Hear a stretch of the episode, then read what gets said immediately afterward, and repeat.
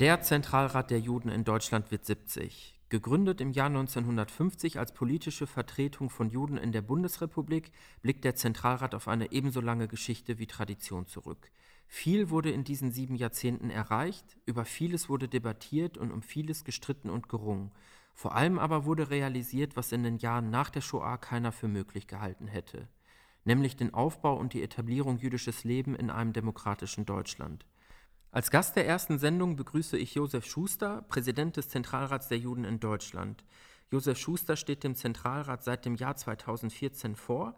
Er ist zudem Vizepräsident des Jüdischen Weltkongresses sowie langjähriger Präsident der jüdischen Gemeinde Würzburg und des Jüdischen Landesverbandes Bayern.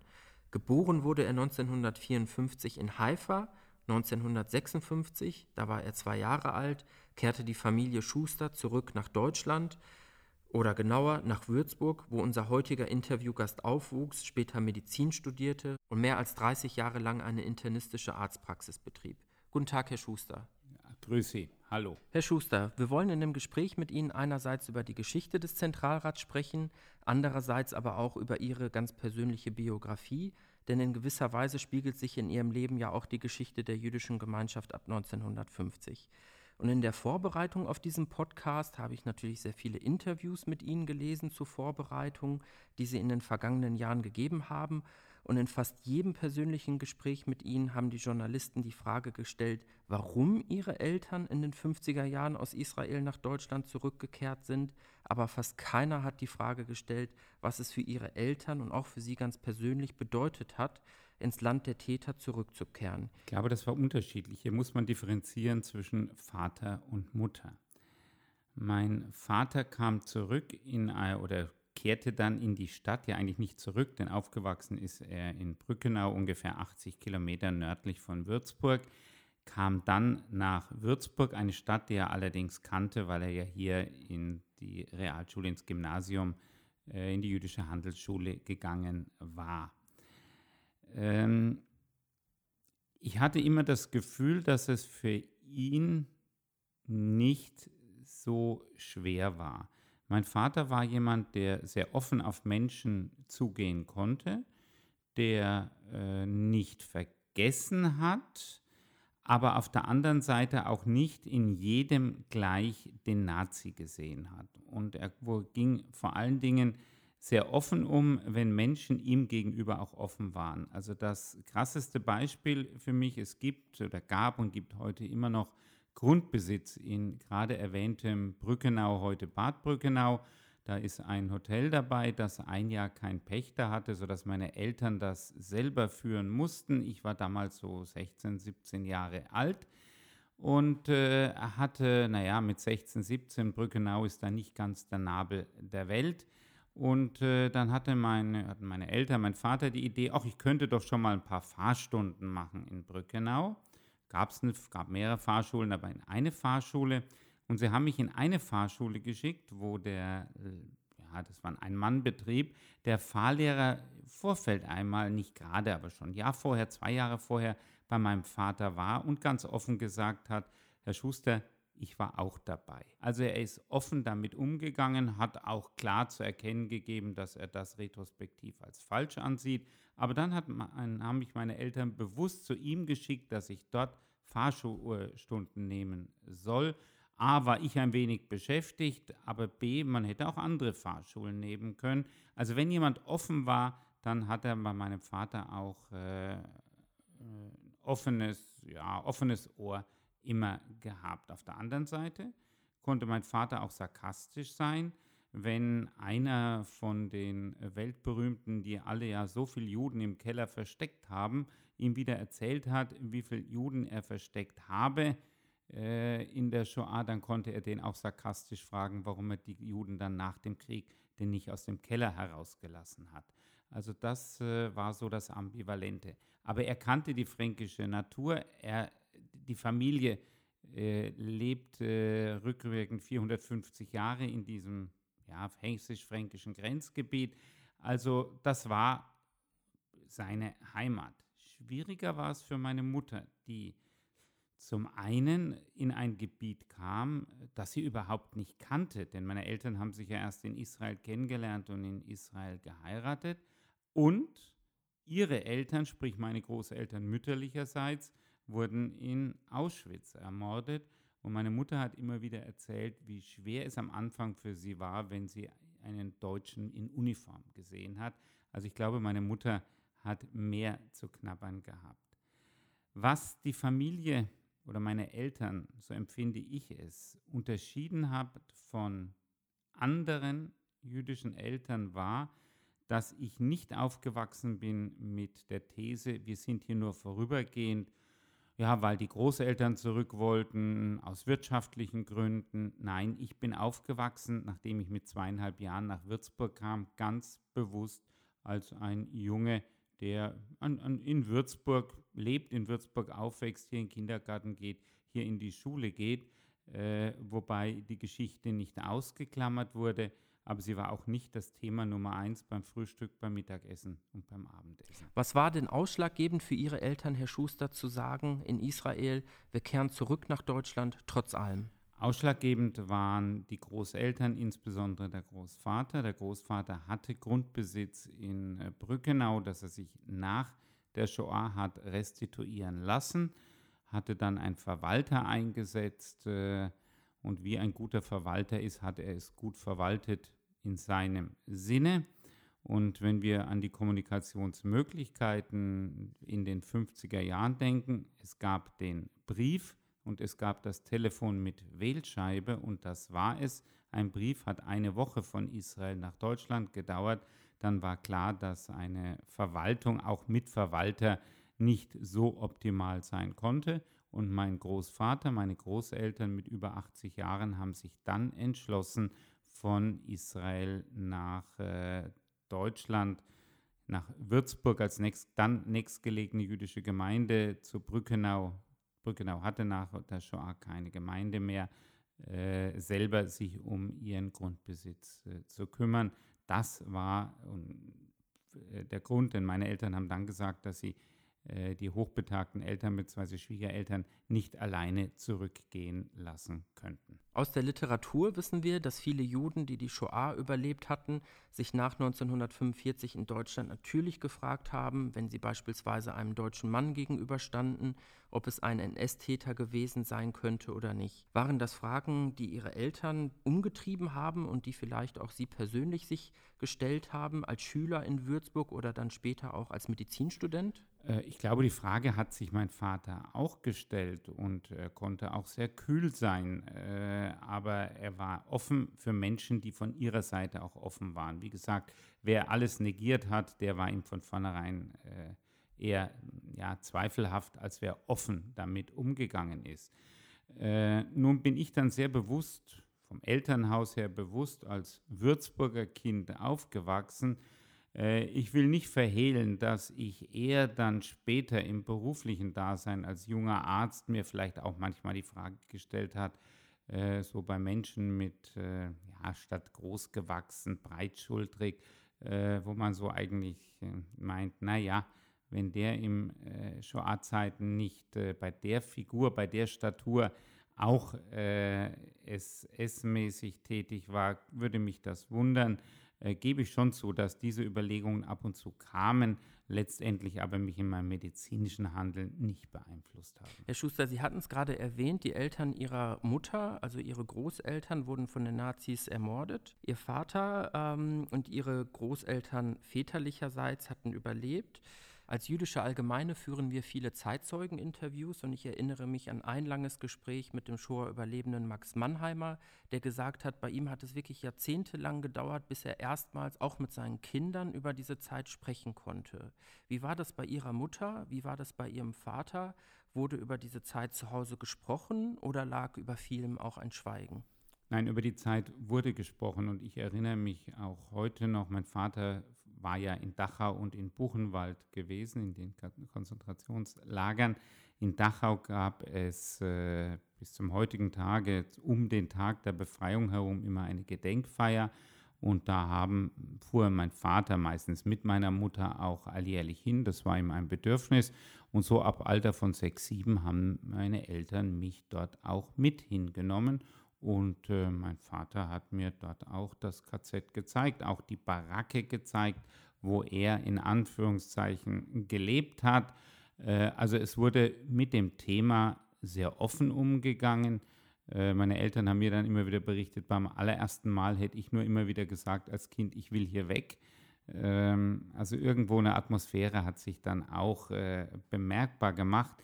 Zu Hause wurde über das Thema gesprochen aber wie gesagt, wenn das Thema Thema war, aber nicht jedes Frühstück, jedes Mittagessen und jedes Abendessen. Und auf der anderen Seite wurde das Thema aber auch in keiner Weise totgeschwiegen. Herr Schuster, aus irgendeinem Grund stelle ich mir die Anfangsjahre der Bundesrepublik in Schwarz-Weiß vor. Die Anfangsjahre und dann aber auch die darauffolgenden Jahrzehnte in Israel stelle ich mir in Farbe vor. Ähm, wenn Sie zurückdenken ähm, an Ihr erstes Lebensjahrzehnt und vielleicht auch an die Jahre danach, wie war das, wenn Sie dann mit Ihren Eltern nach Israel geflogen sind, zum Urlaub oder zu anderen Anlässen? Ähm, wenn wir nach Israel fuhren, dann waren das Familienbesuche, denn die Schwester meiner Mutter samt äh, Kindern lebte. Die Kinder, sprich äh, meine Cousins und Cousinen, leben heute noch in Israel. Äh, das, waren, ja, das waren interessante Reisen. Äh, es war ein interessantes Reiseziel. Es muss davon aber auch nicht vergessen, ich war zweieinhalb Jahre alt, als wir von Israel nach Deutschland gingen. Also irgendeine Erinnerung an Israel hatte ich ja nicht als Kind. Also für mich war das, auch wenn es meine Geburtsstadt war, Haifa, Neuland im wahrsten Sinne des äh, Wortes. Also äh, was mir dann eigentlich immer wieder eher als Kind auffiel, ist, dass man in Israel ja doch häufig eher skeptisch betrachtet wurde als jüdischer Mensch, äh, der in Deutschland lebt. Das ist etwas, an das ich mich in der Kindheit gut erinnern kann. Bereits ihr Vater David gehörte der Ratstagung des Zentralrats an, der damals anfänglich die Hauptaufgabe hatte, die Auswanderung von Juden aus Deutschland zu erleichtern. Wenn Sie sich heute in Ihren Vater in diese Zeit hineinversetzen, hätten sich die Zentralratsvertreter von einst vorstellen können, dass Ihr Gremium eines Tages seinen 70. Geburtstag feiern wird und rund 70 Jahre nach der Shoah mal mehr als 150.000 Juden in Deutschland leben würden und von Konstanz bis Kiel mehr als 100 jüdische Gemeinden existieren? Definitiv nicht, definitiv nicht. Äh, nun muss man sagen, meine Eltern sind 56 nach Deutschland zurückgekehrt. Mein Vater wurde 58 äh, Vorsitzender der hiesigen jüdischen Gemeinde. Also er war dann ungefähr ab 1960 äh, Mitglied der Ratstagung gewesen. Da war äh, ein offenes Bekenntnis zu einem jüdischen Leben, zu einem bewussten Leben als Jude in Deutschland eine absolute Mindermeinung und ich glaube, da wurde man eher noch skeptisch angeschaut. Äh, eine solche Zahl, äh, wie wir sie dann erlebt haben, an Mitgliedern hat niemand im entferntesten daran gedacht.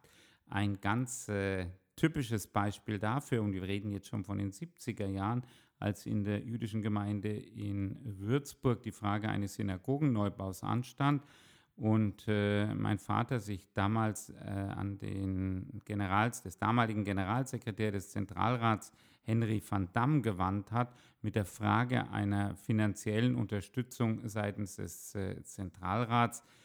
Darauf sagte Van Damme ihm, und das hat er immer wieder erzählt, Herr Schuster, gucken Sie sich doch mal die Gemeinde an. Wie lange wird denn diese Gemeinde überhaupt existieren? Ich mache Ihnen einen Vorschlag. Bauen Sie keine Synagoge, bauen Sie einen Mehrzweckraum, und äh, den kann man ja dann, wenn die Gemeinde nicht mehr existiert, auch anders verwenden. Und dafür könnte Ihnen der Zentralrat einen Zuschuss geben. Antwort meines Vaters damals, entweder baue ich eine Synagoge oder ich baue gar nichts. Also er hat sich äh, diese Meinung nicht zu eigen gemacht. Trotzdem eine Entwicklung, wie wir sie in den 90er Jahren erlebt haben, davon hat keiner zu träumen gewagt. Heute ist die jüdische Gemeinschaft in Deutschland sehr heterogen. Es gibt die Israelis, es gibt Sephaden, es gibt die viel zitierten Russen, die in den 90er Jahren gekommen sind. Wenn wir aber nochmal zurückschwenken in die Anfangsjahre des Zentralrats 1950, mich würde sehr interessieren, Deutschland lag in Trümmern, die Shoah war noch nicht lange her. Was waren das für Menschen, die gesagt haben, es braucht dieses Sprachrohr für die jüdische Gemeinschaft in Deutschland? Wie genau muss man sich das vorstellen? Nun, es waren jüdische Menschen, die in der Mehrzahl aus Deutschland stammten und äh, sich plötzlich in der Situation fanden, nach der Shoah zum Teil auch ohne Familie, hier zu leben in einer nicht gar nicht so kleinen Gemeinschaft, denn es gab ja diese Lager der Displaced Persons, also jüdische Menschen, in viele auch aus Osteuropa, äh, insbesondere aus Polen, die zum Teil ohne Familie, zum Teil mit rudimentärer Familie plötzlich äh, aus den KZs befreit worden waren und die sich eigentlich auf die Durchreise, auf die Weiterwanderung, sei es nach äh, zunächst noch Palästina, dann Israel, USA oder andere Länder gedanklich und innerlich äh, vorbereiteten. Und es, man sah es dann als Aufgabe an, diesen Menschen auf diesem Weg zu helfen. Letztendlich sind ja jüdische Gemeinden sehr früh wieder entstanden, aber man hat das als Provisorium angesehen und äh, eher geglaubt, dass sich dauerhaft keine jüdischen Gemeinden in Deutschland etablieren würden und sah die Gründung des Zentralrats ja insoweit als ein ja, Hilfsverein für Menschen äh, an, die äh, oder, die Gemeinden, die den Menschen helfen sollten, diesen Weg weiterzugehen. So wie heute natürlich auch, hat der Zentralrat damals auch Gespräche geführt mit der Bundesregierung, Gespräche geführt mit Spitzenpolitikern. Und Sie haben gerade erwähnt oder erläutert, ähm, aus welchen Menschen sich der Zentralrat zusammengesetzt hat und was für eine Biografie sie hatten. Ich stelle mir das persönlich irre äh, schwierig vor. Wir wissen ja, Spitzenpolitiker in der jungen Bundesrepublik hatten häufig auch eine NS-Biografie. Ähm, ich stelle mir das irre schwierig vor, solche Gespräche zu führen von Seiten des Zentralrats und ähm, bei diesen Gesprächen auch professionell zu sein, in dem Wissen, das Gegenüber hat da vielleicht auch eine sehr dunkle Vergangenheit. Gut, das war natürlich deutlich äh, vor meiner Zeit oder in meiner Zeit als äh, Kind. Insoweit äh, habe ich da jetzt von, von Augenzeugen weniger. Ich weiß konkret, das ist natürlich jetzt wieder ein lokal, äh, lokales Thema über die Gespräche, die mein Vater als Vorsitzender Gemeinde mit dem damaligen Oberbürgermeister der Stadt Würzburg äh, führte beim Bau der äh, Synagoge, die weitgehend übrigens von der Stadt Würzburg dann finanziert wurde.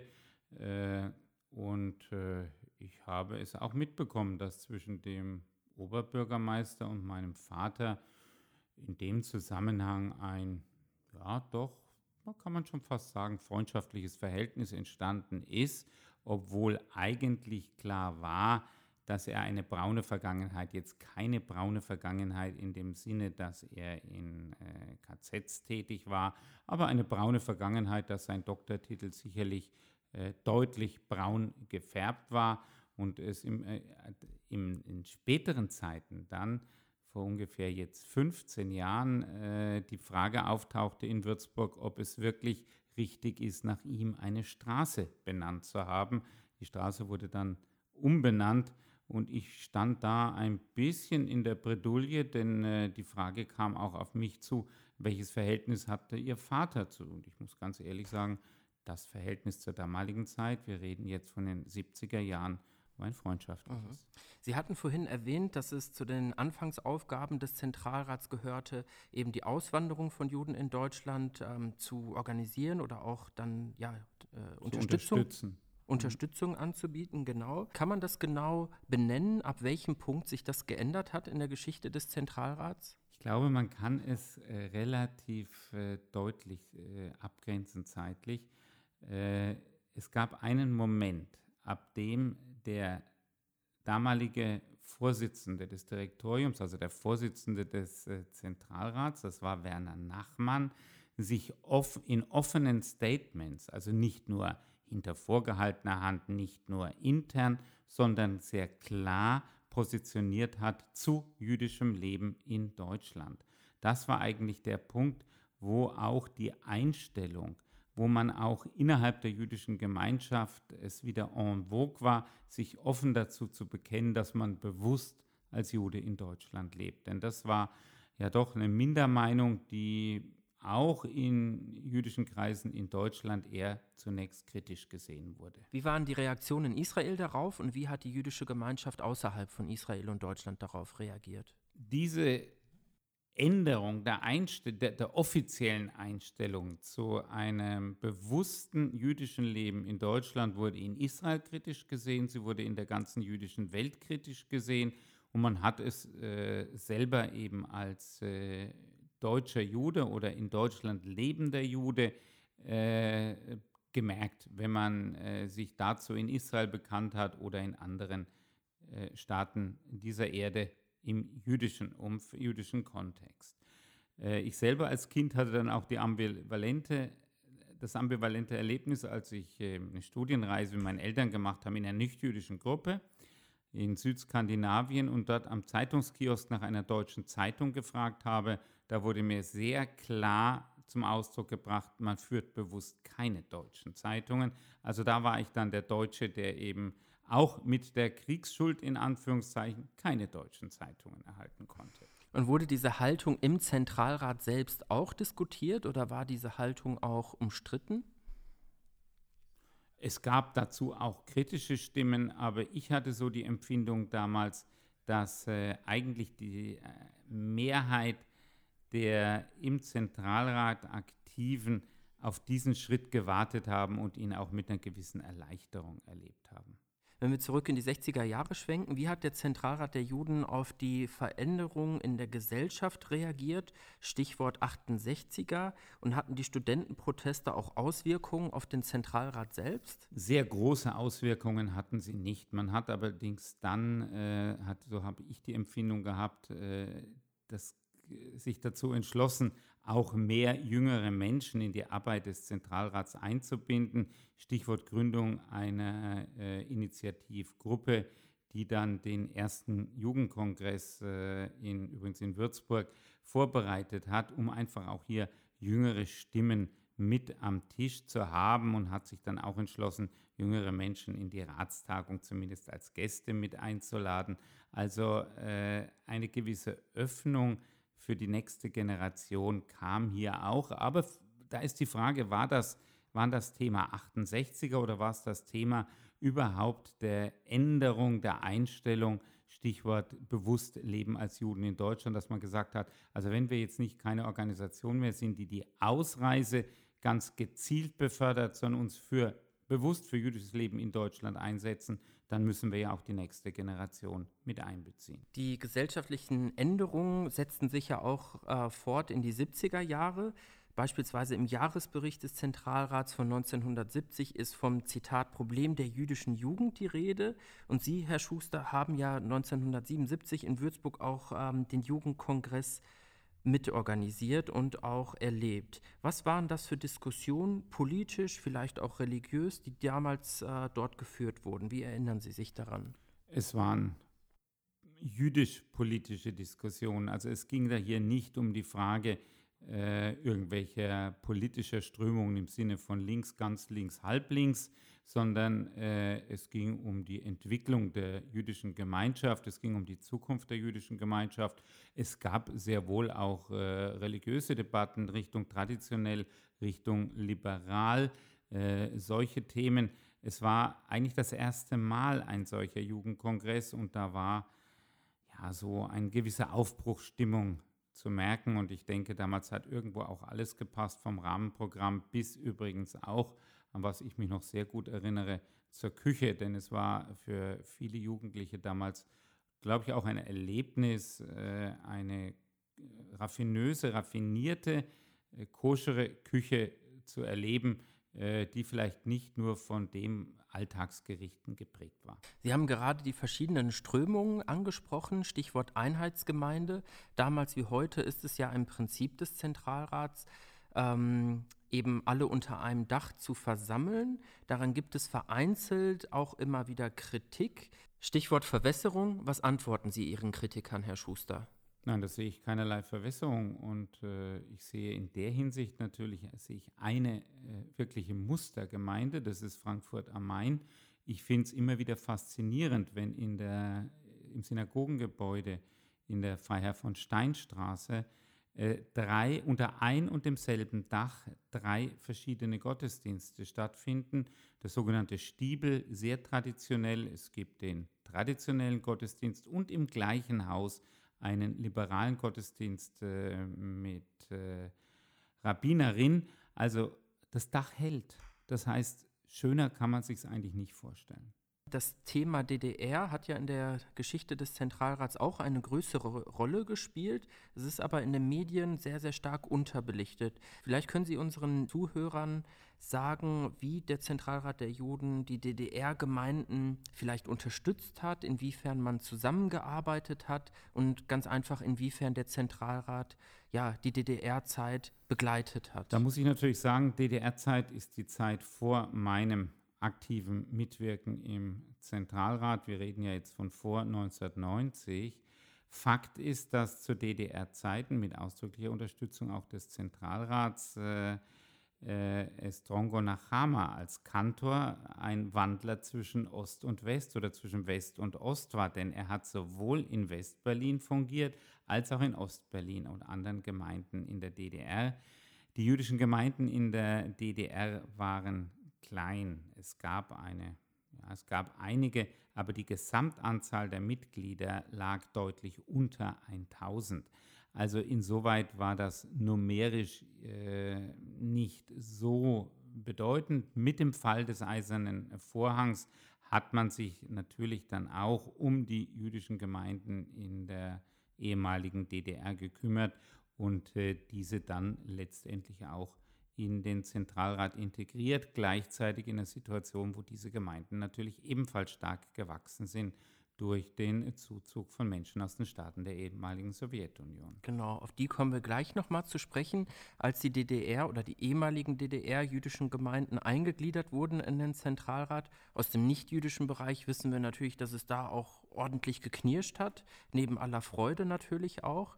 Können Sie etwas darüber sagen? Gab es da Spannungen? Gab es Konflikte auch? Also mit der Eingliederung der Gemeinden äh, als solche, da gab es keine Konflikte und kein Knirschen. Ein Knirschen, glaube ich, gab es dann sehr wohl zu einem späteren Zeitpunkt, Stichwort Zuwanderung. Dann äh, haben sich äh, Zahlen und Verhältnisse verändert und das hat, glaube ich, schon zu einem Knirschen geführt, ja. Kann man das präzisieren? Inwiefern hat es da geknirscht? Also ganz klar war, dass in den allermeisten Gemeinden es ja so war, dass eine Minorität an sogenannten Altmitgliedern, eine Majorität an Neuzuwanderern, Menschen mit einem anderen äh, Background, mit einem anderen Sprache integrieren sollten, wollten, mussten, konnten, egal wie. Und äh, wo Menschen sind, da Menschels. Diese Integration hat in verschiedenen Gemeinden unterschiedlich gut funktioniert. Es äh, gab Gemeinden, wo sich Altmitglieder in Anführungszeichen Sorgen um ihre äh, funktionsmäßigen Besitzstände machten. Ich meine das jetzt nicht im pekuniären Sinne. Also zunächst einmal auch sehr klickenhaft waren und versucht haben, ganz bewusst auch versucht haben, Neuankömmlinge erstmal in, vor der Türe mehr oder weniger stehen zu lassen. Und wenn die dann eine gewisse Anzahl erreicht haben und mehr waren wie die Alteingesessenen, äh, dann musste so etwas zu Konflikten führen. Das wurde in verschiedenen Gemeinden unterschiedlich gut, sehr gut, manchmal nicht so gut gelöst. Aber ich glaube, das ist heute Teil der Historie. Äh, wir sind jetzt 30 Jahre nach Beginn der Zuwanderung und äh, das war, muss man doch ganz klar von der Sicht aus heute sagen, ein absolutes Erfolgsmodell für die äh, jüdische Gemeinschaft in Deutschland. Sie sind ja nicht nur Zentralratspräsident, sondern auch langjähriger Chef der jüdischen Gemeinde in Würzburg. Was würden Sie sagen, Herr Schuster? Wie haben die Neuen die Gemeinden verändert? Absolut bereichert. Wir müssen, das muss man ganz klar sagen, für Gemeinden kleine und mittelgroße Gemeinden, also die jüdische Gemeinde Würzburg hatte vor 1990 ungefähr 200 Mitglieder und äh, die Demografie war auch nicht alles andere wie optimal. Ich glaube, eine ganze Reihe der Gemeinden in dieser Größenordnung hätte à la longue und ich glaube bis zum heutigen Tage nicht unbedingt eine Überlebenschance gehabt. Und äh, das Ziel war es ja mit diesem, äh, dieser Vereinbarung des, zwischen Kohl und Galinski, den jüdischen Gemeinden auch wieder Mitglieder zuzuführen. Und äh, das sieht man am Beispiel von Würzburg, dass das hervorragend funktioniert hat. Wenn die Gemeinde heute äh, knapp 1000 Mitglieder hat, dann hat sie wieder ein aktives Gemeindeleben. Und äh, wenn wir ja jetzt unsere Gemeindemitglieder anschauen, und das ist das, was eigentlich auch so zu erwarten war, dann sehen wir jetzt in der zweiten, dritten Generation eben, wie wir keinen Unterschied mehr zwischen den Gemeindemitgliedern, egal ihrer Herkunft, äh, erkennen können, dass diese Integration absolut gut funktioniert hat und auch allalong ein Segen für die Gemeinden ist. Und Herr Schuster, in Ihrer Amtszeit wurde sehr viel angestoßen seit 2014, sehr viel bewirkt. Stichwort Staatsvertrag, Stichwort Militärrabbiner, die Förderung und Etablierung von zahlreichen Projekten wie Mieteju, Gemeindebarometer, das interkonfessionelle Projekt Shalom Aleikum, Mitzvah Day und, und, und. Es ist ein bisschen eine gemeine Frage, weil man eigentlich nur falsch darauf antworten kann. Welches Projekt liegt Ihnen besonders am Herzen? Genau, es ist eine gemeine Frage. Äh, was liegt mir besonders am Herzen? Denn das Projekt, das ich jetzt nenne, macht einen vielleicht ein bisschen froh und die anderen alle traurig. Äh, ich finde trotz allem, dass dieses Projekt Shalom Aleikum ein Projekt ist, äh, das vielleicht nicht die Welt verändern wird, aber doch auch zeigt, dass das Verhältnis zwischen Juden und Muslimen doch nicht so schlecht ist, wie es immer wieder schlecht geredet wird. Und ich glaube, wenn jeder einmal selbstkritisch sich hinterfragt, meine Person einschließlich, dann muss ich doch auch sagen, muss, kann ich auch sagen, dass ich auch äh, Freunde habe muslimischen Glaubens. Denn im privaten Umfeld äh, geht es ja nicht unbedingt immer um äh, politische Fragen, geht es auch nicht immer um religiöse Fragen und dass das genauso auch Probleme und Sorgen gibt, die auch Muslime und Juden gemeinsam haben, dass dieses einmal auch deutlich zum Ausdruck kommt, ich glaube, das zeichnet dieses Projekt in besonderem Maße aus. Trotz allem sind alle die genannten Projekte Projekte, die ich absolut uneingeschränkt begrüße. In der Außenwirkung ist im Moment vielleicht Shalom Aleikum das Projekt mit äh, der größten Ausstrahlung.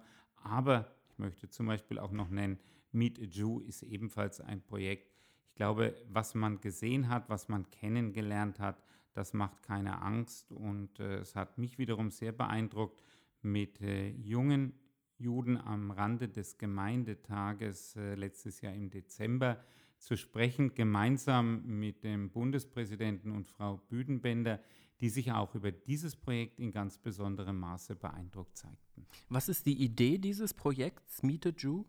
Sie bedeutet im Klartext, dass äh, Schulklassen, Gruppierungen, Vereine die Möglichkeit haben, sich einen jüdischen Referenten einzuladen, dann auf, und dann mal über all die Themen zu reden, die ihnen auf dem Herzen liegen, nach dem Motto, das mal zu fragen, was sie schon immer fragen wollten und sich nicht getraut haben zu fragen und dabei merken, insbesondere bei Jugendlichen, dass die Sorgen und Nöte eines jüdischen Jugendlichen sich in keiner Weise von den Themen unterscheiden, die ein christlicher Jugendlicher oder auch ein atheistischer Jugendlicher hat. Mhm. Sie haben gerade im Zusammenhang mit Shalom Aleikum erwähnt, dass es selbstverständlich viele Gemeinsamkeiten, aber eben auch Trennendes mit der muslimischen Gemeinschaft gibt. In Ihrer Amtszeit 2014, zwei, nein nicht 2014, ab 2015 und 2016 fällt eine Diskussion, die mich persönlich, muss ich zugeben, sehr verwundert hat, ähm, wie die Medien darüber berichtet haben. Als vermehrt Flüchtlinge nach Deutschland kamen, haben Sie darauf hingewiesen, dass die jüdische Gemeinschaft ein bisschen zwischen den Stühlen ist. Sie hatten gesagt, ich hoffe, ich fasse das korrekt zusammen, dass die jüdische Gemeinschaft auf der einen Seite natürlich Menschen in Not helfen möchte, auf der anderen Seite weiß man als jüdische Gemeinschaft auch, dass aus vorrangig arabischen oder muslimisch geprägten Ländern ähm, der Hass auf Israel, der Hass auf Juden auch sozusagen zum guten Ton gehört und da eben dann auch auf die jüdische Gemeinschaft in Deutschland vielleicht auch ein Stück weit ein Problem zukommt. Da hatte ich den Eindruck, ähm, als es auch aus dem jüdischen Spektrum Kritik an ihnen gab, beispielsweise von einem linken jüdischen Publizisten, der Zentralrat solle sich doch umbenennen in Zentralrat der rassistischen Juden, da hatte ich den Eindruck, dass sie das auch persönlich verletzt hat. Ist das ein Eindruck, der korrekt ist oder der täuscht? Äh, mir ging es darum, diese beiden Punkte aufzuzeigen. Verletzt hat mich äh, eine solche Äußerung, gerade auch bei dem Publizisten, wirklich nicht. Ähm, aber mir ging es auch darum, natürlich auf der anderen Seite die Öffentlichkeit, aber auch die Politik und politisch Verantwortlichen darauf hinzuweisen, dass bei allem Positiven einer Aufnahme von Flüchtlingen im konkreten Fall ich auch Sorgen habe oder hatte.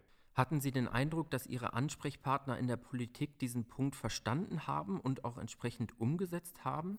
Also verstanden glaube ich in dem Moment ja. Es gab bei der Bundeskanzlerin damals äh, einen sogenannten Integrationsgipfel, an dem ich auch teilgenommen habe und wo ich genau diese Sorge auch geäußert habe. Und äh, die Welt hat damals geschrieben, im Anschluss daran im Plenum äh, betretenes Schweigen. Äh, ich glaube, man hat in dem Moment das Thema aufgenommen, man hat es verstanden. Ähm, ich glaube, man hat auch darauf reagiert, wenn auch diese Reaktion nicht so einfach ist. Denn Sie können ja in all diesen Integrationskursen das Thema besprechen, wie lange und wie breit Sie wollen. Wenn die Menschen abends nach Hause gehen und dann abends Al Jazeera anschauen, zu Hause über Satellit, dann alles das, was man ihnen tagsüber erzählt hat, ist dann abends wieder vergessen. Trotzdem, jetzt schauen wir fünf Jahre zurück. Ich glaube, wir können doch sagen, dass äh, eine besonders starke antisemitische Welle aufgrund der äh, Flüchtlingsbewegung von 2015 nicht zu beobachten ist. Also insoweit hat man vielleicht es verstanden, hat man auch verstanden, klarzumachen, äh, was in meinen Augen Grundprinzip ist, wenn ich in Deutschland leben will, egal als Flüchtling, äh, egal aus welchem Land ich komme, dann gibt es einfach Grundsätze für das Zusammenleben in der deutschen Demokratie. Entweder halte ich mich dran oder ich habe hier eigentlich nichts verloren. Herr Schuster, wenn Sie auf sieben Jahrzehnte Zentralrat zurückblicken und diese Jahrzehnte Revue passieren lassen, was würden Sie sagen? Was war das Wichtigste, das erreicht wurde? Nein, nein, ich glaube, dass das Wichtigste und das letztendlich Erfreulichste war die Unterstützung und die Bemühungen für die Gemeinden im Rahmen der Integration äh, der Zuwanderer in den 90er Jahren. Also aktiv diese Integration zu unterstützen und, ich, dass diese Integration gelungen ist, ich glaube, da hat der Zentralrat einen ganz entscheidenden Anteil. Und wenn Sie nach vorne schauen, was ist die größte Herausforderung für die Zukunft? Die größte Herausforderung für die Zukunft ist zum einen, äh, die Gemeinden weiterhin attraktiv zu halten äh, und auch dafür Sorge zu tragen, dass jüdische Menschen, die in Deutschland leben, auch ganz bewusst den, sich bei den jüdischen Gemeinden zum einen selber engagieren, mitwirken, aber zumindest sich äh, in die Gemeinden gehen, um jüdisches Leben in Deutschland äh, von Nord bis Süd, von Ost bis West, A, für Juden zu haben, aber auch nach außen sichtbar zu haben. Herr Schuster, lassen Sie uns abschließend noch einmal biografisch werden. Sie sind seit 2014 Präsident des Zentralrats der Juden in Deutschland. Was war für Sie in Ihrer Amtszeit das einschneidendste Erlebnis? Ich denke, das einschneidendste Erlebnis war Yom Kippur 2019, der Anschlag auf die Synagoge in Halle. Äh, und äh, diejenigen, die dafür vielleicht kein Verständnis haben, aus religiösen Gründen, kann ich auch nachvollziehen. Trotz allem, ich möchte ein Yom Kippur wie ab der Mittagszeit des letzten Oktober nicht mehr erleben, wo, äh, wo ich jetzt immer sage, Yom Kippur war mittags um 14 Uhr eigentlich zu Ende. Ähm, das dann erleben zu müssen, äh, dann auch am nächsten Tag vor Ort in Halle sehen zu müssen, bei allem Glück, das ja die Mitglieder der Gemeinde hatten und trotzdem allein, dass so etwas geschehen konnte, im Ansatz geschehen konnte, ich muss sagen, das war das, was mich bislang in diesen Jahren am meisten erschüttert hat. Die Sicherheitsbehörden waren damals ja auch sehr stark in der Kritik, meiner Ansicht nach zu Recht. Haben Sie den Eindruck, dass die Sicherheitsbehörden die Kritik angenommen haben und bemüht sind, in Zukunft die jüdische Gemeinschaft in Deutschland besser zu schützen? Was äh, die Spitze angeht, sprich das Bundesinnenministerium, äh, Minister Seehofer und Mitarbeiter, äh, bin ich davon überzeugt, dass man von dieser Seite her wirklich alles äh, veranlasst hat und veranlasst. Nun ist äh, Deutschland ein Föderalstaat. Seehofer hat ja damals in Wochenfrist auch äh, alle zu einem Innenminister zu einer Sondersitzung eingeladen. Also das war alles nicht gespielt, das war alles äh, sehr, sehr ernsthaft. Das Umsetzen allerdings ist nun in den einzelnen Bundesländern, so empfinde ich es, äh, unterschiedlich. Hier gibt es Bundesländer, die vorher schon gut waren, die noch einmal nachgeschärft äh, haben. Aber es gibt auch Bundesländer, wo ich leider das Gefühl habe, dass die Sorge und die Problematik nicht so ganz angekommen ist noch. Äh, ich hoffe immer noch, dass, äh, und wir sind auch hier in Gesprächen mit den jeweiligen Landesverbänden, dass hier auch noch eine Optimierung erreicht werden kann. Unsere Podcast-Reihe heißt Tacheles. Ähm, Sie sprechen mutmaßlich von ostdeutschen Bundesländern. So ist es. Ähm, wenn man wie Sie über so viele Jahre in engen Kontakt mit Vertretern von jüdischen Gemeinden aus ganz Deutschland steht, gewinnt man gewiss Eindrücke, die kaum ein anderer bekommt. Wenn Sie jetzt zurückblicken auf Ihre Amtszeit, gibt es da etwas in den jüdischen Gemeinden, das Sie komplett überrascht hat? Oder irgendein Erlebnis, durch das Sie die jüdischen Gemeinden neu sehen? Würde ich so nicht sagen, aber auch äh, was, es hat mich jetzt eigentlich nicht so überrascht. Ich komme ja nun selber nicht aus einer Großgemeinde. Äh, trotz allem ist es immer wieder bewegend zu erleben, wie gerade auch in kleineren Gemeinden äh, ein ganz aktives Gemeindeleben blüht und auch in Gemeinden, die sich vornehmlich oder fast ausschließlich aus äh, Mitgliedern zusammensetzen, die erst nach 1990 gekommen sind, zum Teil auch Gemeinden erst neu gegründet haben.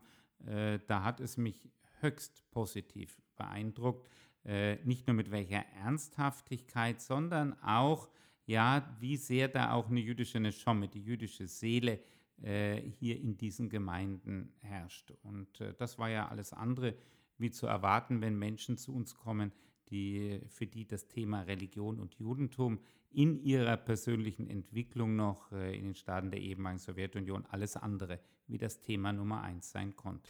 Ich hatte es gerade erwähnt, Herr Schuster, unsere Podcast-Reihe heißt schon immer Tacheles. In der jüdischen Gemeinschaft spielt die Metapher oder der Gegenstand des Koffers eine sehr, sehr große Rolle. Ich habe mal versucht, das ein bisschen zu äh, rekonstruieren.